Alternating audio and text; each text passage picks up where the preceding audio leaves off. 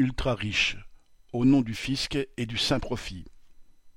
Une étude de l'Institut des politiques publiques, IPP, publiée le 6 mai, révèle non seulement que plus on est riche, moins on est imposé en France, ce qui est une évidence, mais dans quelle proportion les plus fortunés bénéficient de ce privilège.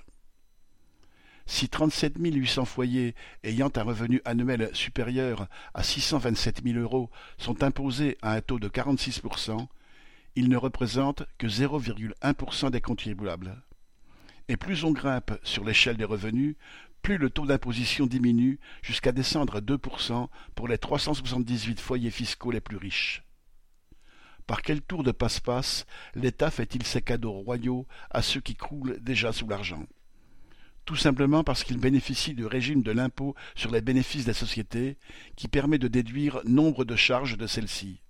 De plus, l'étude publiée le 6 mai s'appuie sur des chiffres de 2016 et depuis, grâce à la générosité gouvernementale, le taux d'imposition sur les sociétés est passé de 33 à 25 L'impôt sur la fortune, ISF, a été transformé en impôt sur la fortune immobilière, IFI, encore moins contraignant, etc. D'autre part, le nombre de supermilliardaires faisant de super bénéfices a gonflé depuis cette date.